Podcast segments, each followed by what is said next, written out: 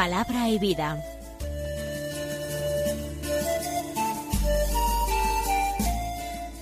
Con el padre Manuel Horta desde Sevilla.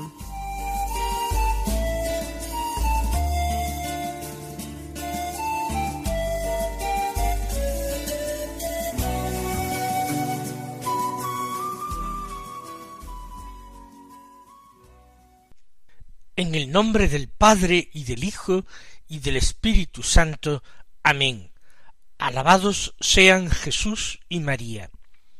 Muy buenos días, queridos hermanos, oyentes, amigos, seguidores de Radio María y de este programa Palabra y Vida. Hoy es el jueves de la segunda semana del Adviento. Vamos a escuchar la palabra de Dios que se proclama en la misa del día de hoy. Seguimos en la primera lectura de la misa escuchando al profeta Isaías. Hoy en el capítulo 41, los versículos 13 al 20. Corresponde a esta segunda parte del libro que nosotros hemos llamado el Deutero Isaías o segundo Isaías porque seguramente tiene por autor humano a un profeta distinto a Isaías. Es igualmente palabra de Dios, inspirado y además lleno de una emoción profética difícil de igualar. Dice así este texto Yo, el Señor tu Dios, te tomo por tu diestra y te digo No temas, yo mismo te auxilio. No temas, gusanillo de Jacob, oruga de Israel, yo mismo te auxilio, oráculo del Señor. Tu libertador es el Santo de Israel. Mira, te convierto en trillo nuevo, aguzado, de doble filo, trillarás los montes hasta molerlos, reducirás a paja las colinas, los aventarás y el viento se los llevará el vendaval los dispersará. Pero tú te alegrarás en el Señor, te gloriarás en el Santo de Israel. Los pobres y los indigentes buscan agua y no la encuentran. Su lengua está reseca por la sed. Yo, el Señor, les responderé. Yo, el Dios de Israel, no los abandonaré. Haré brotar ríos en cumbres desoladas, en medio de los valles, manantiales, transformaré el desierto en marisma y el yermo en fuentes de agua. Pondré en el desierto cedros, acacias, mirtos y olivares. Plantaré en la estepa cipreses, junto con olmos y alerces, para que vean y sepan, reflexionen y aprendan de una vez que la mano del Señor lo ha hecho que el Santo de Israel lo ha creado. Vamos a examinar estos versículos, vamos a entender bien la doctrina que destilan y vamos a buscar aplicaciones para nuestra vida espiritual. Vamos a encontrar también nosotros el consuelo en este libro que es precisamente el libro de la consolación para Israel. También es un libro de consolación para nosotros. Veamos, comienza así. Yo el Señor tu Dios te tomo por tu diestra. Es una expresión de cercanía tremendamente audaz. El Señor se acerca a nuestra miseria, a nuestra debilidad. Él tomando toda la iniciativa, a nosotros que somos ciegos, que somos comparados a continuación inmediatamente con un gusanito desvalido, nosotros somos tomados por la diestra, la mano de Dios, el fuerte brazo de Dios nos hace. Y esto para sostenernos, para comunicarnos esa potencia de vida que viene de Él, para darnos apoyo en nuestra, en nuestra vacilación, en nuestra falta de equilibrio. La mano de Dios nos toma. ¿Acaso es sino para esto? ¿Para fortalecernos? ¿Para comunicarnos confianza y seguridad? ¿Para darnos el equilibrio que necesitábamos? Pues si esto es así, ¿por qué tememos? ¿Por qué temerá Israel? Pero ¿por qué temeremos nosotros, los lectores creyentes de la Sagrada Escritura, nosotros que queremos que esta palabra escrita se convierta en nuestro caso en vida abundante, en vida feliz, en vida segura. Si el Señor nos toma por nuestra diestra, no hay lugar a la tristeza, a la desesperanza. No podemos decir que estamos abandonados, que no tenemos solución, que no hay camino para nosotros. Si Dios nos toma por la diestra, todo es posible. Podremos llegar con su guía a donde queramos llegar porque su mano paternal toma nuestra mano, como la de un padre humano toma la mano de su niño para llevarlo seguro por la calle y lo conduce por las calles a pesar de los peligros del tráfico, de la violencia de los hombres. A su niño lo lleva bien cogido de la mano, bien seguro. Él no tiene nada que temer, él no tiene que preocuparse por perderse. No hay posibilidad de la mano de su padre. Y eso es lo que dice Dios, que, lo que nos dice al corazón. Te tomo por tu diestra. Y no solamente hace eso y nos lo asegura, sino que nos dirige la palabra. No temas, yo mismo te auxilio.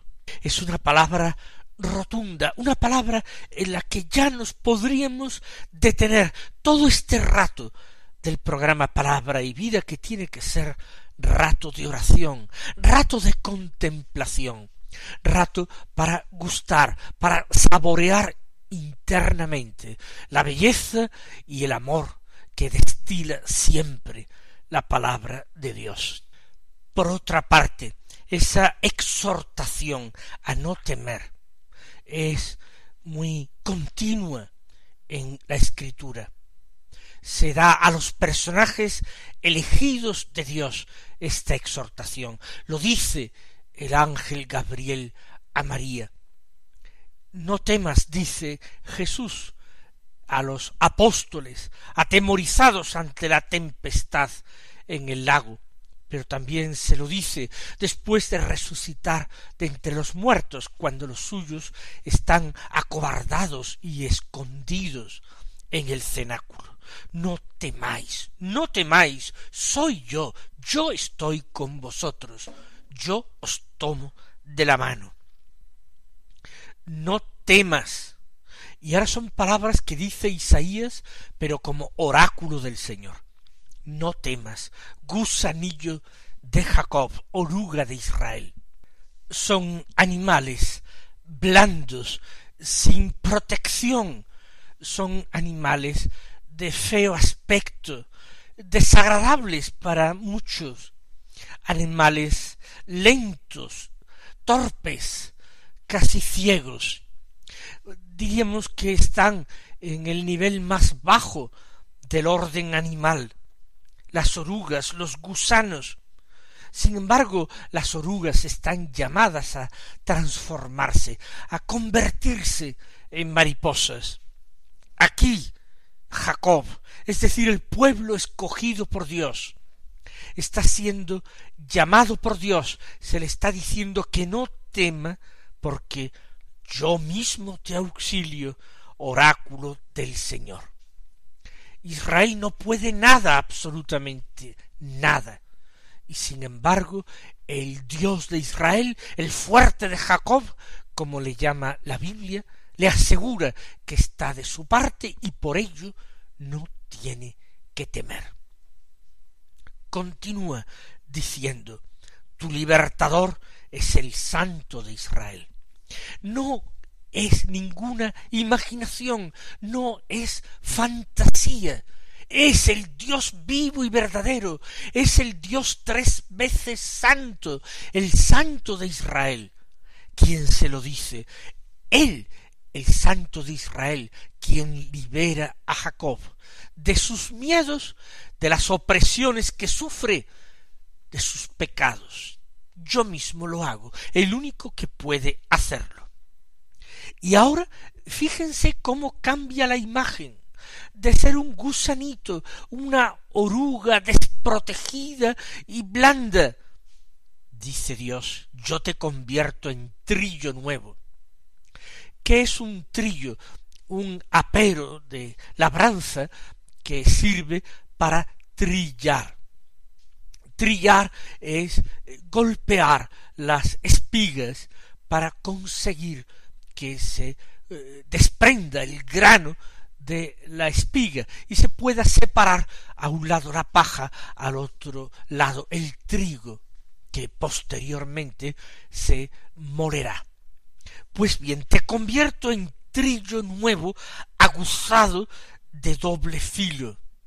Es por tanto una herramienta dura, fuerte, sólida, destinada a desprender lo valioso, el trigo, de la paja, de la espiga. Yo te convierto de oruga blandita y desprotegida en trillo aguzado y de doble filo. Trillarás los montes hasta molerlos. No vas a trillar solamente las espigas y la paja, sino los mismos montes, moles inmensas de roca dura, los vas a triturar como si fueran nada. Reducirás a paja las colinas, los aventarás y el viento se los llevará, el vendaval los dispersará. Es decir, va a dotar a Israel de una fuerza terrible, una fuerza que no se podrá contrarrestar, nada podrá oponérsele. Los montes más fuertes quedarán reducidos a polvo que luego se lleva el viento, porque ahí estará el vendaval de Dios para aventarlo, para dispersarlo. Todos los enemigos de Israel, todo lo que le amenazaba, lo que le producía inseguridad y temor, que es nada y menos que nada, si Dios está de parte de Israel, si lucha a su favor lo mismo que estamos diciendo de Israel. La palabra de Dios nos lo está diciendo a nosotros. No se trata de que leamos una página histórica. No se trata de que entendamos como en tiempos pasados Dios de parte de su pueblo elegido obró maravillas en su favor.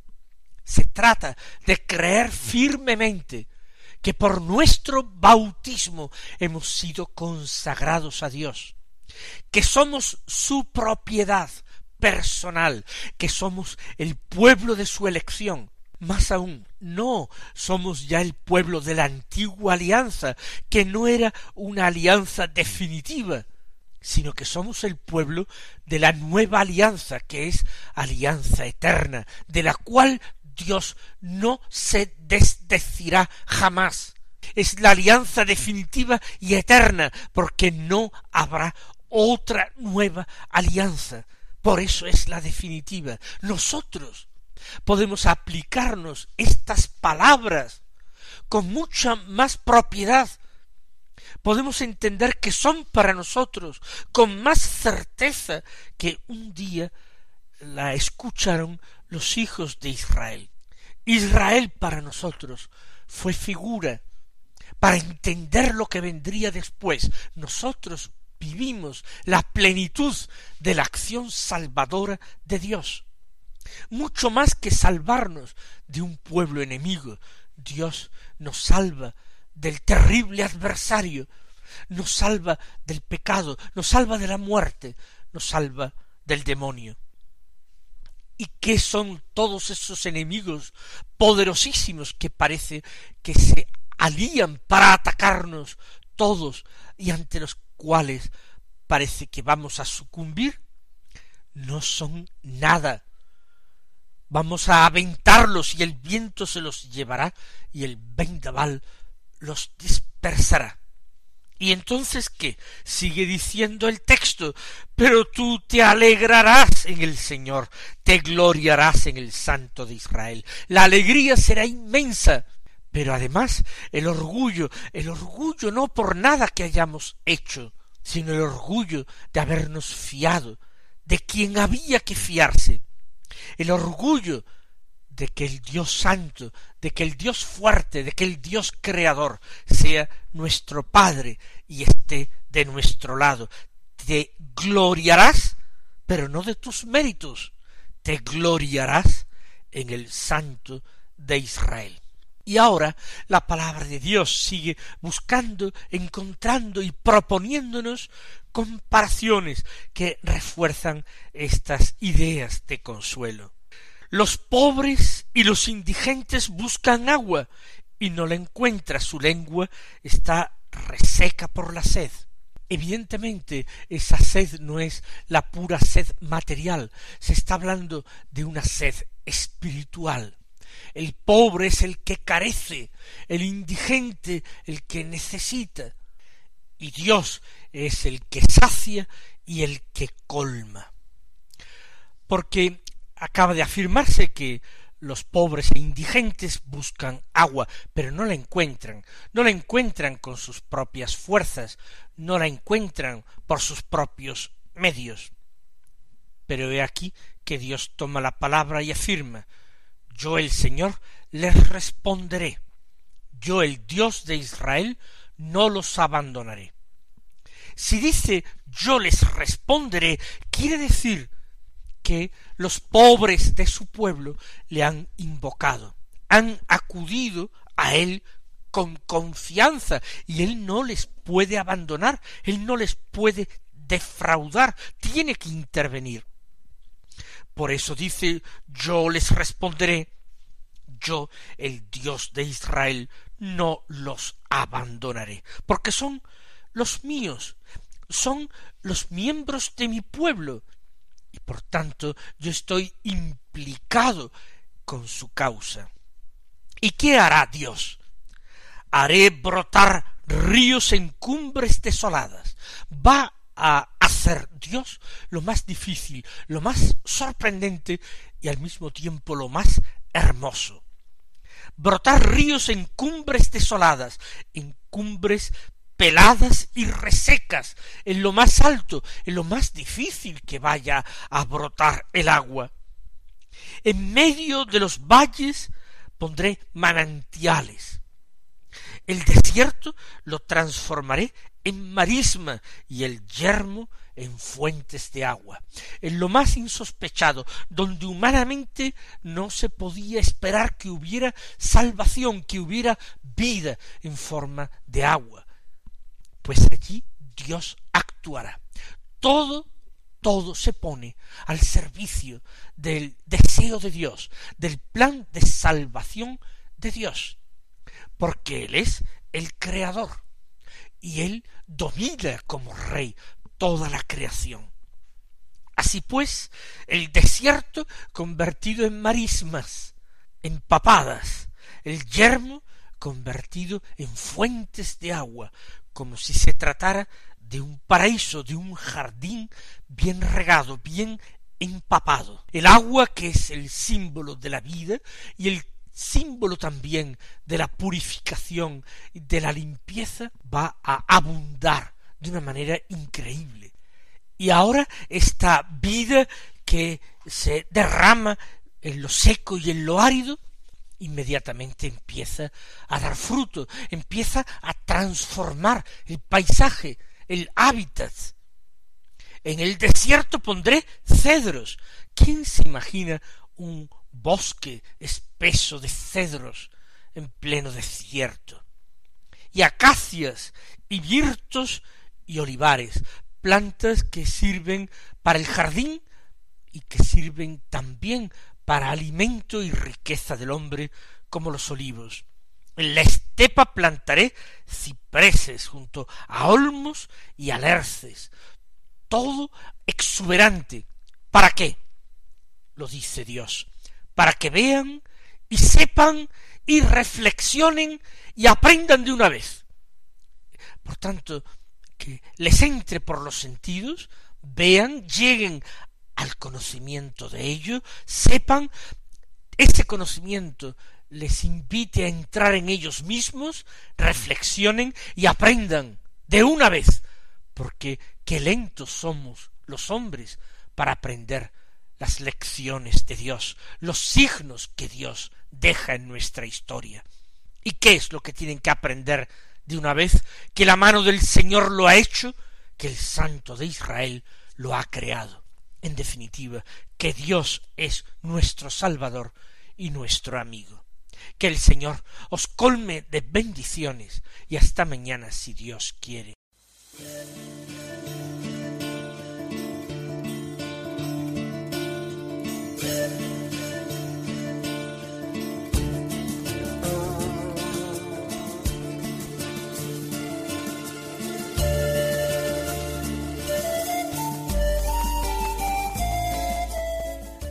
Concluye Palabra y Vida, un programa dirigido desde Sevilla por el Padre Manuel Horta.